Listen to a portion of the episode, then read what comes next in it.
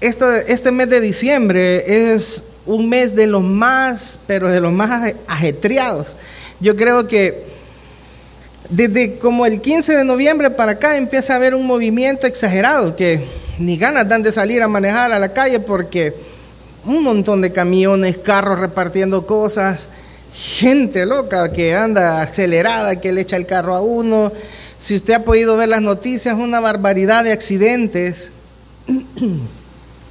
Pues el principal motivo por el cual la gente se alegra, mayormente los comercios, es porque este mes hay que aprovecharlo. Este mes hay que sacar lo más que se pueda de dinero. Dejando de lado las cosas más importantes o lo más importante. Y esta mañana yo quiero hablar acerca de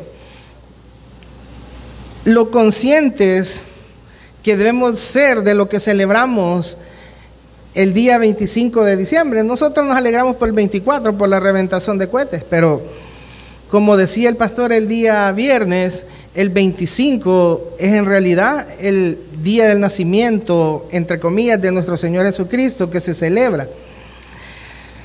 Déjeme decirle que es, eh, yo me recuerdo cuando estaba niño, estaba pequeño hace poquito, la alegría de que, llegara 24 era el estreno. Y poder comprar algunas cosas, tener algunas cosas que no se podían, gente que me regalaba dinero, clientes de mi papá en el mercado que me decían, toma hijo, me regalaban, bueno, aquel día, en ese tiempo, cinco colones, la que más me regalaba era 100 colones, que eso era pisto para uno. Y una alegría tan grande que, le da uno cuando llega, pero cuando va creciendo, se va dando cuenta de muchas cosas. Y poco a poco va entendiendo algo que con respecto al trabajo, con respecto a Dios y con respecto a muchas cosas. Esta mañana vamos a leer el capítulo 2 de Lucas, del versículo 1 al versículo 7.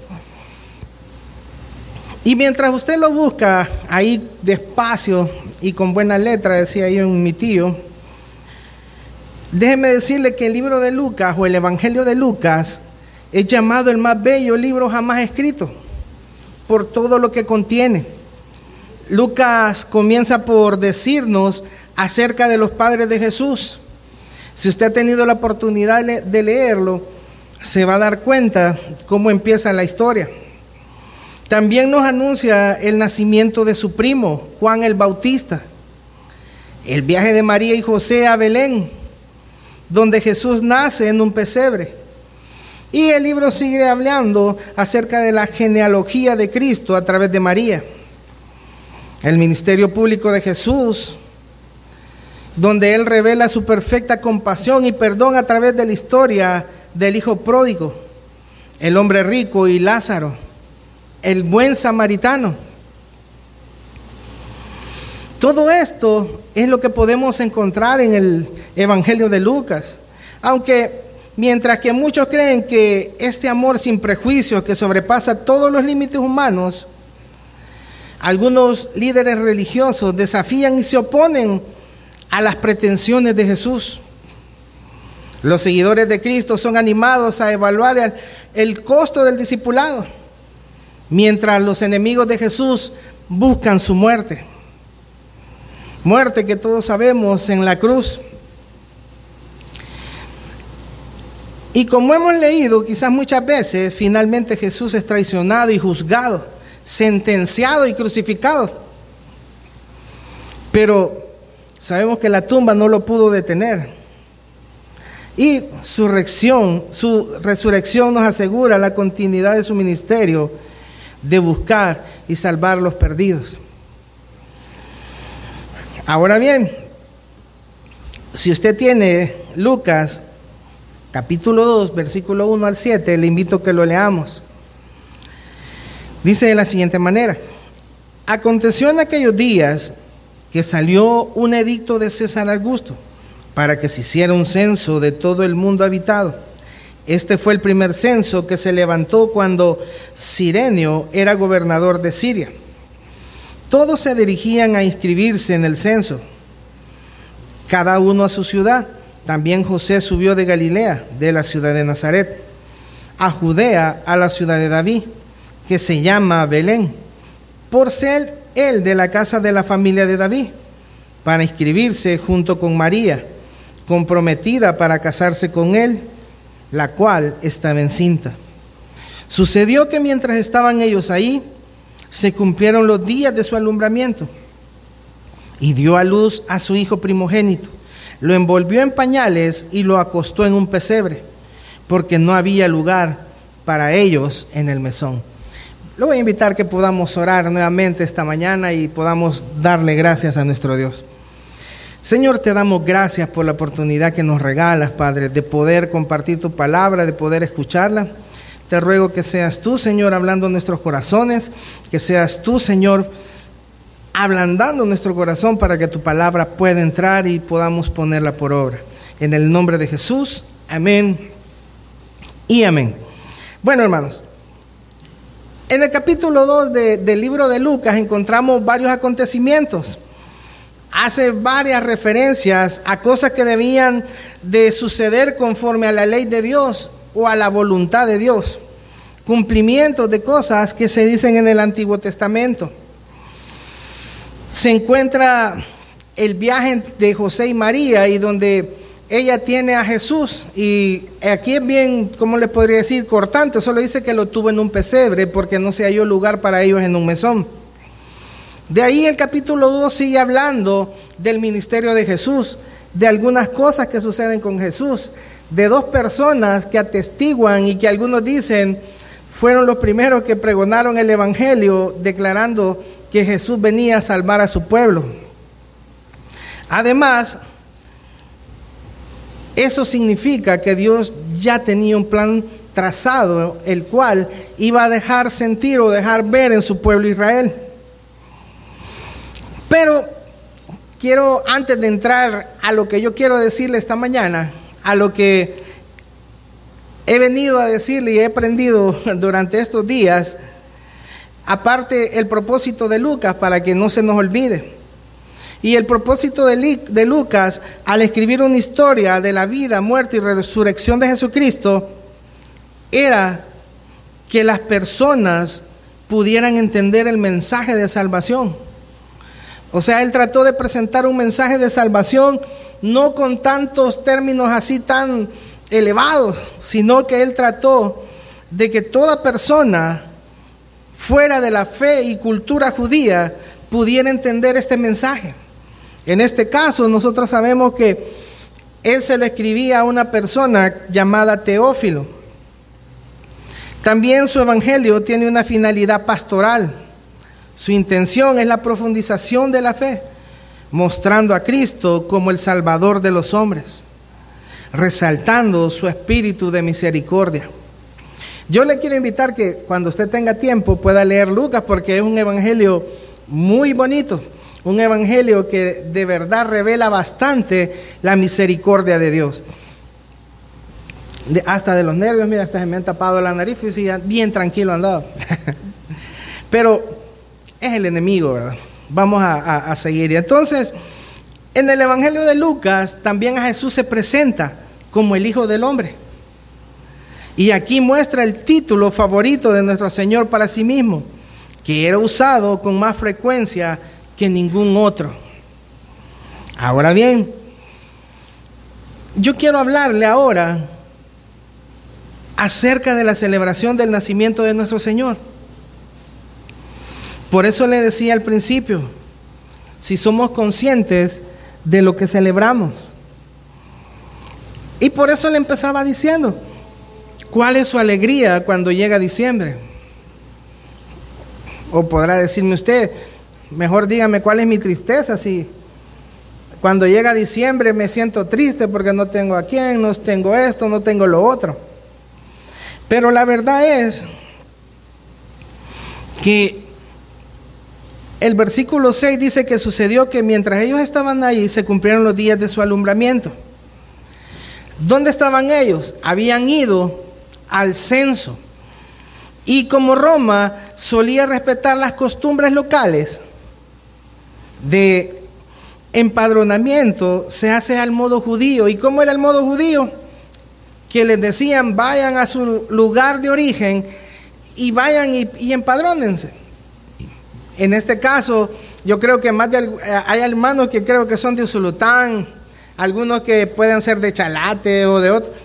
Si aquí hicieran de la misma manera, creo que nos tocara a unos ir a Usulután, otros a Chalate, otros a Sonsonate o, a saber a qué pueblo más o, qué departamento. Gracias a Dios a mí quizás me tocara en Ciudad Delgado, porque por ahí dicen que por un palo me tuvieron en el tiempo de la guerra. Porque como no se podía ir al hospital, había que llamar a las parteras. Ahora bien, ese trayecto implicaba que José y María debían de recorrer 140 kilómetros. 140 kilómetros en los cuales ella pudo haber dado a luz en el camino. Y no me van a dejar mentir las mujeres que una mujer embarazada y ya en los últimos días le cuesta caminar más. Aunque algunos dicen de que camine más para que no le cueste que cuando vaya a tener el niño. He oído ese, eso yo, no sé si así es. Pero él debía de ir a Belén. ¿Por qué? Porque era de la casa y familia de David. Ahora bien, él llega a ese lugar y cuando lo que dice el versículo 6, que mientras ellos estaban ahí, ella da a luz y de una sola vez dice que no se halló lugar en el pesebre, no entra en detalle qué pasó, por qué no hallaron lugar en el pesebre. Y me llama mucho la atención que estando en Belén y que Belén significa casa de pan por su fertilidad agrícola, cuando sucede el nacimiento de Cristo, es notable la sobriedad con lo que la describe el evangelista. Y cuando, cuando lo estaba estudiando me llamaba la atención, pues él más adelante se, se hace llamar el pan que descendió del cielo y nace en un lugar que se llamaba Casa de Pan por su fertilidad agrícola, que significaba Belén. Después menciona el texto que lo fajó y lo acostó en un pesebre. Esto debió de ser como los que utilizaban en las grutas de Belén, unas piedras apiladas junto a la pared y en cuyo recipiente se echaba forraje para los terneros y ganados. Ahí fue acostado el Hijo de Dios. De hecho, si usted ve, algunos quizás han puesto el, nacimiento, ¿verdad? Y se pone ahí la cosita donde está el niño Jesús. Eh, tengo una amiga que, es católica y ella dice, ojalá el niño Jesús hoy crezca en ustedes para que la madre los pueda aceptar, la María Santísima. Me dijo. Y yo dije, primero Dios, le dije. Pero investigando y hablando acerca de que el nacimiento de Jesús no fue en diciembre, sino que fue en otros días, ¿Por qué? Porque no se podía haber quedado en un pesebre, porque en el tiempo de diciembre ahí llegan las temperaturas muy bajas que llega hasta nevar. Según se cree que si pudo haber sido en ese tiempo, tuvo que haber sido en una cueva. De hecho, habían cuevas donde metían sus animales. Pero tampoco pudo haber sido en diciembre porque los pastores estaban con sus ovejitas. Entonces, si ellos estaban trabajando, no podían haber estado debajo de la nieve. Después de esto, entra la siguiente duda, y es cosas de las que nosotros no tomamos conciencia, ¿verdad? Muchos dicen que el parto de María pudo haber sido indoloro, porque era, era un, parto que no era como, como los normales. Pero eso es un decir. La pregunta es, si no había sitio para ellos en el mesón, ¿por qué fue? Cuando usted va a su pueblo, usted sabe que vaya aunque sea un familiar que le puede dar posada, ¿verdad? Que le va a decir, no, me aquí quédate aunque sea en la sala. Y si es un familiar bueno, no, me agarra mi cama, le dice a uno. Pero no, no, no, aquí en el suelo. Y, es extraño que no hubiese sitio para ellos, ya que en Oriente la hospitalidad es sagrada. Y, me puse a averiguar y todavía aún ellos son bien hospitalarios. Máxime para una mujer que ya estaba próxima a dar a luz. Además, no es creíble que todos llegaron de una sola vez a, a Belén y se encerraron y no podían, ya todo estaba lleno. Pues se cree que el, censo duraba alrededor de dos años. No creo que, bueno, como no sabemos en qué tiempo llegó y si llegó al último momento y eran como los salvadoreños que a toda última hora estaba la gran cola, podría ser, ¿verdad? Pero hay otro punto que se recalca y es de que pudo haber sido que ellos no tenían también el dinero suficiente para poder quedarse en un lugar que pudiera acoger al rey de reyes. Ahora imagínense, ahora en este tiempo se da de todo, ¿verdad? Que uno anda que no haya dónde quedarse y la familia, mira, aquí no cabes porque te puedo quedar, te puedo dar un, pedacito. Además ellos solo querían para mientras porque no se iban a quedar ahí. Porque como hay un dicho ahora que dice que el, muerto después de tres, de tres días llegue, dice. Y si no, la gente está poniendo la, la escoba detrás de la puerta para que se apure y se vaya, en vez de poder ayudar cuando se puede. Pero usted me dice, ¿y qué tiene que ver esto, hermano? Lo que quiero es que usted piense en todo lo que estaba pasando en ese momento. En ese momento, nuestro Señor nació. Ya sea diciembre, ya sea marzo, ya sea septiembre, el día que usted quiera pensar que fue. Él nació y como dijo el pastor el día viernes, eso trajo consigo muchas, pero muchas bendiciones. Trajo muchas cosas que a nosotros nos han alcanzado hasta este día. Pero la pregunta es, ¿por qué celebra la Navidad? ¿Cuál es la base bíblica que a nosotros nos hace celebrar esto o que todo el mundo lo haga? Si usted analiza, y yo le preguntaba a alguien cuando estaba ahí sentada en el chalet, ¿Qué pensás cuando llega 24 de diciembre? Primero me dijo que nada, pero después reaccionó y me dijo, libertad, me dijo. Y no me van a dejar mentir que todos en un momento, cuando llegaba 24 de diciembre, era como la excusa para pecar. Era la excusa como para hacer aquello que no podíamos hacer durante todo el año. De hecho, esto se ha vuelto una moda, una excusa para pecar, salir a tomar, ver a la novia, aprovechar un momento con ella y sin darse cuenta perder el objetivo de ese día. Porque imagina cuánto salimos de aquí el viernes y salir con la conciencia de lo que aprendimos y salimos a hacer todo lo contrario de lo que deberíamos de haber hecho, que era dar gracias a Dios, porque un día vino a este mundo.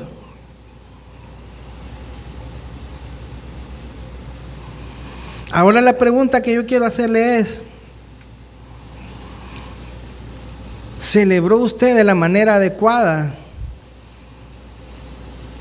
ese día? Yo no sé si usted ha oído hablar de unas personas que se llamaban puritanos, de un grupo religioso que, es bien señalado, que enseñan varias cosas buenas. De hecho, eh, hay dos predicadores, uno se me ha escapado, pero el más conocido es Spurgeon que fue bastante influenciado por ellos, por la manera en cómo presentaban el Evangelio, por la manera en cómo vivían. Y quizás en unas simples palabras le voy a comentar quiénes eran ellos. Para empezar, el puritanismo eran protestantes ingleses de los del siglo XVI y siglo XVII que buscaron purificar la iglesia de Inglaterra de las prácticas católicas sosteniendo que la iglesia de Inglaterra no se había reformado completamente y debería volverse más protestante. O sea, deberían de ser más apegados a la Biblia, según lo que estuve estudiando y leyendo. ¿Por qué? Porque ellos decían que todavía tenían muchas prácticas que se les habían quedado del catolicismo. Una de ellas era la Navidad. Los puritanos se opusieron a la Navidad por varias razones. La principal porque ellos consideraban que solo podían incluir en su vida piadosa lo que la Biblia, en especial el Nuevo Testamento, ordenara. Y hasta ahí todo está bien. Y usted me va a decir, no, hombre, que, hay que celebrar, hermano. El Antiguo Testamento, especialmente las fiestas, no eran muy apetecidas por estos puritanos. Según ellos, no querían tener nada que la Biblia no ordenara. También se opusieron a la Navidad porque como por lo que significaba su nombre. Y cuando, cuando empecé a buscar lo que significaba su nombre, si usted yo le pregunto qué significa Merry Christmas, ¿qué me va a decir? Aún el traductor dice Feliz Navidad, dice. Y el problema que ellos tenían es que cuando, recuerde que ellos son ingleses y se supone que ahí está el inglés antiguo, el, el inglés puro, los católicos le llamaron la misa de Cristo. Por eso es que cuando usted divide la palabra Christmas, ahí sí ya le sale misa, misa, misa de Cristo o misa, o misa de, de, bueno, la cosa es que ellos decían que era una misa para Cristo el 25 de diciembre, para no traerme más. Y siendo cristianos conservadores y fundamentalistas, no soportaron tener dentro de sus prácticas nada que oliera a catolicismo. Y es que la palabra Christmas, o sea, Navidad, proviene de las palabras del inglés antiguo, Christes Maese, que significa la misa de Cristo. Y esa frase fue utilizada por primera vez en el año 1038. El primer festival registrado, un 25 de diciembre, fue organizado en Roma en el siglo IV. Y más tarde la celebración fue extendida a otras sociedades y culturas, dando origen a la Navidad de hoy en día. Pero otra razón que los puritanos decían por la cual ellos no celebraban la Navidad es que los católicos habían convertido el 25 de diciembre en un día de reposo. Pero los puritanos solo podían aceptar como día de reposo el domingo. Así que el día 25 de diciembre los puritanos trabajaban con más ahínco y esmero. Y en ese punto del día del Señor, para nosotros los cristianos el día del Señor es el día domingo también, porque es el día que nos reunimos para adorar a Dios, para aprender de la palabra de Dios. En pocas palabras, el nacimiento de Cristo se, debe celebrar todos los días en el día del Señor. Y usted me va a decir, no, entonces los cristianos tenemos que ser aburridos. No, el pueblo de Dios en el Antiguo Testamento celebró a través de diversas fiestas anuales los poderosos hechos de Dios en la historia de la redención. Y estas fiestas judías no necesitan ser celebradas hoy en día por la iglesia, pues todas eran sombras de la futura obra del Mesías. Una vez que el Mesías vino, ya no necesitamos sombras, pero la pregunta ahora es, ¿prohibió Jesús a los apóstoles que el pueblo de Dios en el Nuevo Testamento continuara con este espíritu festivo? Prohibió al Señor que la iglesia en el nuevo pacto proclamara de manera pública en celebraciones anuales la obra más maravillosa que nuestro Dios haya hecho. ¿Y cuál es la obra más maravillosa que Dios ha hecho? La encarnación del Hijo de Dios. Que es por eso que usted y hoy estamos acá esta mañana. Y déjeme decirle, el mundo ha tratado de de destruir esto, que apenas algunos usan la Navidad o el 25 o 24 de diciembre para celebrar o acordarse de su creador. Han metido a Santa Claus, han metido muchas cosas. Pero ahora el único símbolo que aún nosotros, mira, Santa Claus te trajo este regalo, le decimos a los hijos. Un anuncio en Noruega, creo que en Noruega, sí, Noruega, saca a una familia que está como comiendo, se está arreglando un señor. Y de repente llega Santa Claus y él lo ve y, ellos, y el hombre queda viendo con Santa Claus. Y se va y le dice adiós. Pasa otra Navidad y se ve que ellos viven juntos ahí la familia. Llega Santa Claus, pero él no lo vio cuando llegó porque estaba dormido en el sillón. Y Santa Claus se había quedado sentado en el otro sillón viendo al Señor ahí. Y cuando él despierta, le, y le dice, es que estabas roncando y te dejé dormir, le dice. Ahora ya me voy, le dice. Así que nos vemos. Te extrañaré, le dice el hombre. Y se va a Santa Claus. Regresa el próximo año y así, sucesivamente, hasta platican, toman café y se va porque tiene que ir a dejar regalos. y la última escena de esto es que el hombre escribe, como todos los niños escriben una carta supuestamente, mi regalo para esta Navidad sos vos. Y lo, no sé si lo pone en el árbol, no sé dónde lo pone y se va. De repente tocan la puerta. Y sale, abre la puerta y llega una mujer con un gorro y le dice, aquí le mandan estos regalos. Y se puso triste porque ya no llegó Santa Claus, sino que mandó a otro a dejarla el regalo. Cuando entra, ahí estaba ya Santa Claus. Como él era el regalo para él. Hoy pedí ayuda porque quería estar con vos, le dice. Para no hacerle más largo, terminan abrazados y terminan termina el anuncio con un beso entre ellos dos. Y dice, porque en el 2022 en Noruega celebramos la libertad de querer a quien queramos. Ahora dígame usted, esas personas de ese país creen que, celebran un verdadero nacimiento de Cristo utilizando a, su, a la figura, entre comillas, más representativa que usa la mayoría de personas, sino que lo que van haciendo cada vez es haciendo de lado aquello de lo que el cual nosotros deberíamos celebrar, por lo cual nosotros hoy acá deberíamos estar con una gran sonrisa, recordando que hace un día hemos estado celebrando el nacimiento de Cristo, que hemos estado celebrando la encarnación de Dios. Aquel Dios que decidió despojarse de sí mismo y ahora habitar entre nosotros. Déjeme decirle que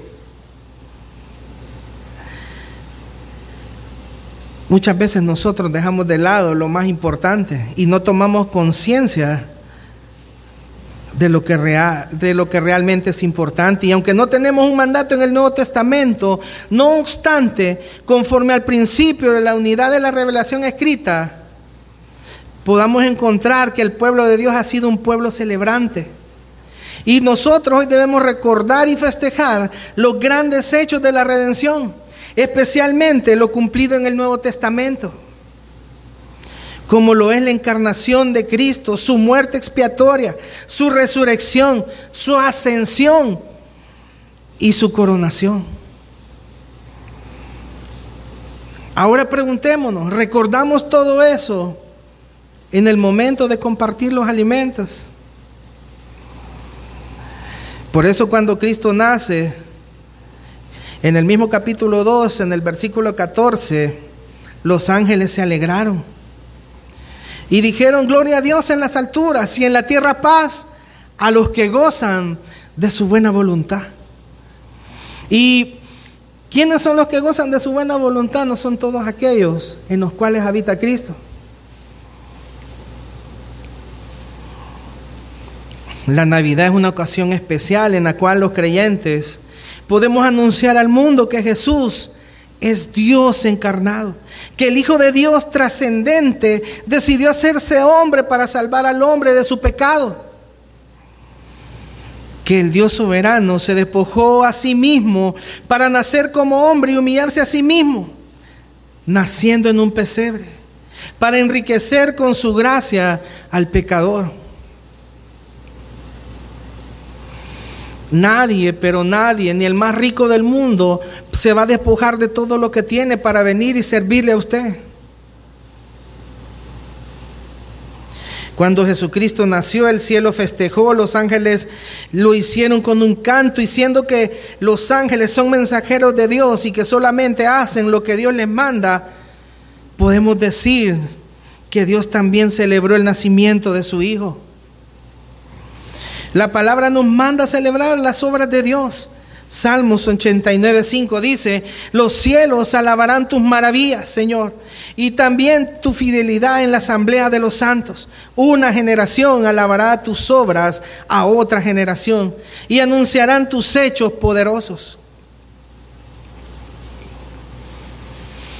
Anunciamos nosotros esos hechos poderosos. Nos maravillamos nosotros y nosotros mismos dudamos de que Dios nos pueda sacar de la, del problema que podamos tener, de la circunstancia que estamos pasando. Mucho menos nos vamos a acordar de alabar la grandeza de Dios.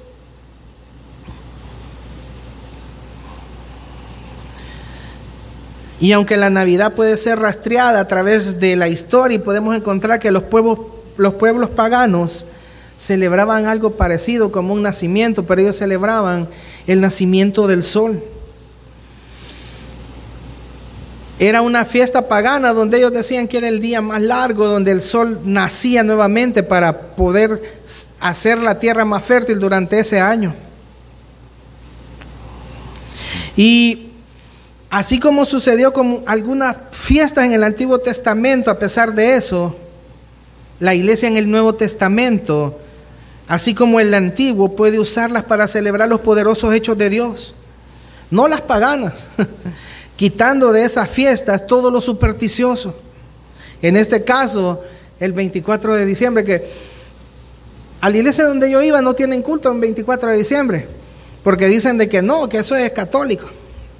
Pero digo yo, ¿cómo no aprovechar el momento que las personas pueden llegar y el día siguiente no tienen que trabajar?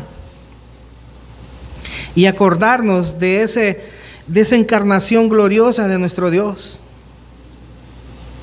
Cuando los cristianos hoy celebramos el nacimiento de Cristo, no lo hacemos como los paganos que, se, que celebraban ese renacimiento del Dios Sol, sino que hoy los cristianos celebramos el nacimiento del verdadero Sol de justicia, que la palabra de Dios así lo dice. Cuando los cristianos celebramos la Navidad o, natividad o nacimiento de Cristo, el enfoque principal de nuestra fiesta es manifestar al mundo a y a nuestros hijos, a todos, que Dios envió el regalo más preciado que tenía, su Hijo eterno.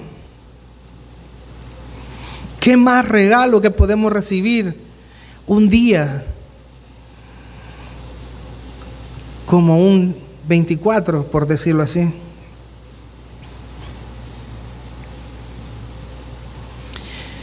La celebración cristiana de la Navidad se diferencia radicalmente de cualquier otra celebración parecida que haya tenido cualquier grupo pagano. Pues nosotros festejamos, celebramos, nos regocijamos porque un día, no sabemos en qué mes, allá en Belén nació la esperanza de Israel, nació el dador de vida, nació quien sería el redentor del mundo. Y yo quiero ir terminando con lo siguiente, y es que este es un hecho poderoso que debe mover a toda la a todo cristiano a gozarse, a anunciar públicamente lo que Dios hizo. Cualquiera puede celebrarlo en el mes que desee, no tiene que ser diciembre, es más, como les decía, todos los domingos que nos reunimos es el día del Señor en el cual nosotros le exaltamos.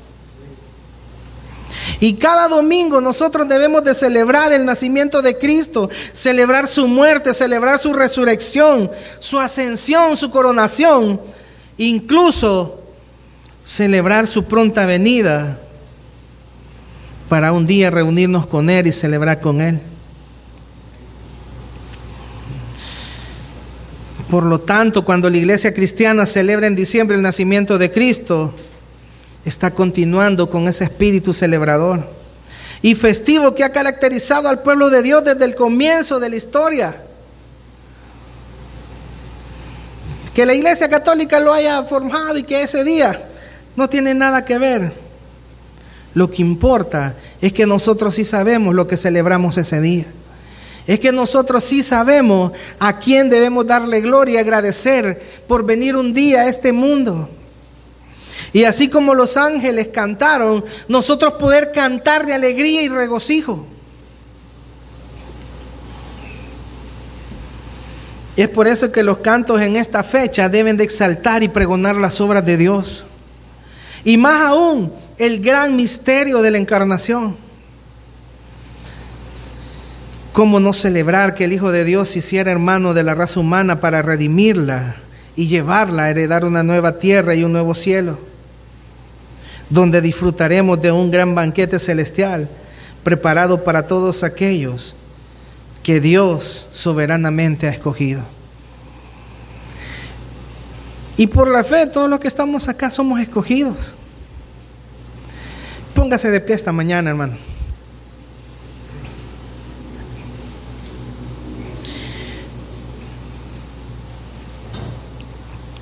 Yo quiero pedirle que, que podamos tomar conciencia de lo que significa de que Cristo haya venido a la tierra.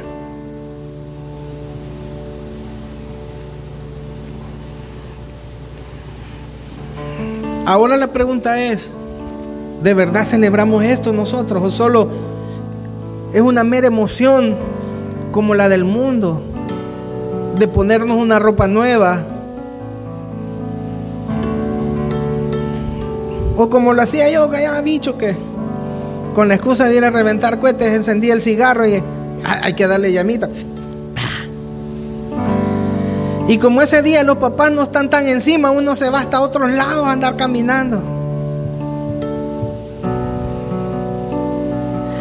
Y los papás que están en la casa, algunas veces no sienten ni, ni la misma alegría, ni el mismo respeto hacia, hacia esto que se celebra.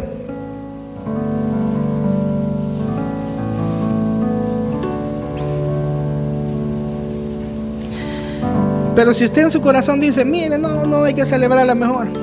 La verdad que todo lo que hagamos debe ser para la gloria de Dios. La Biblia dice hacerlo todo para la gloria de Dios. Todavía faltan cuatro o cinco días de este mes. Y lo que resta de este mes de diciembre tenemos la oportunidad como creyentes de ser luz en las tinieblas. Cada vez más las, la fiesta del nacimiento de Jesucristo se convierte en una excusa para todo tipo de excesos. No, ya el domingo llego y, y le pido perdón a Dios. Todos modos cayó chivo porque el viernes peco, el domingo me arrepiento.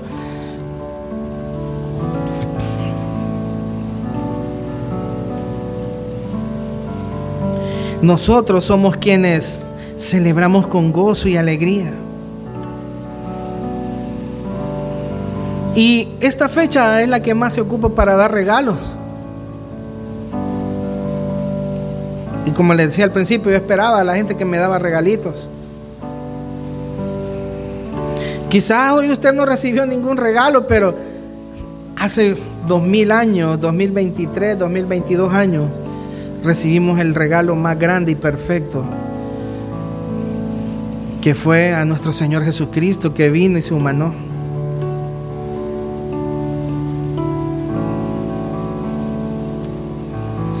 Hoy nosotros podemos bendecir a otros, podemos dar de lo que Dios nos ha dado.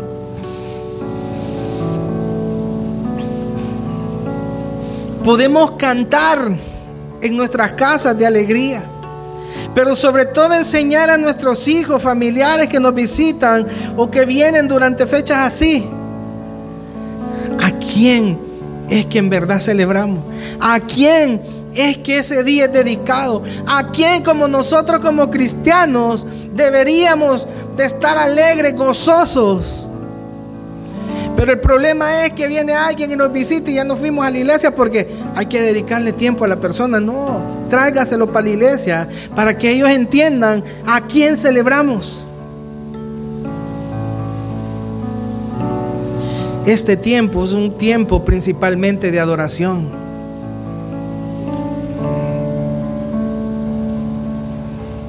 Un tiempo donde nosotros deberíamos de estar alegres. Quizás cansados, durmiéndonos, pero con una sonrisa, ¿verdad?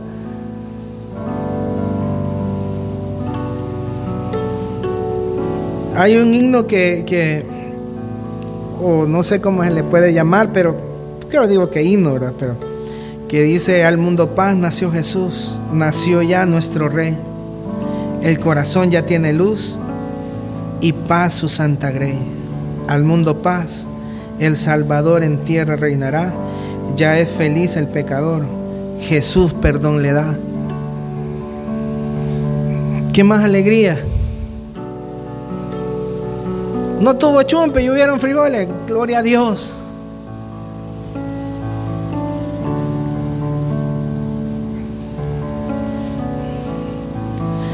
Como decía Lucas 2.14, gloria a Dios en las alturas. Y en la tierra paz a los que gozan de su buena voluntad.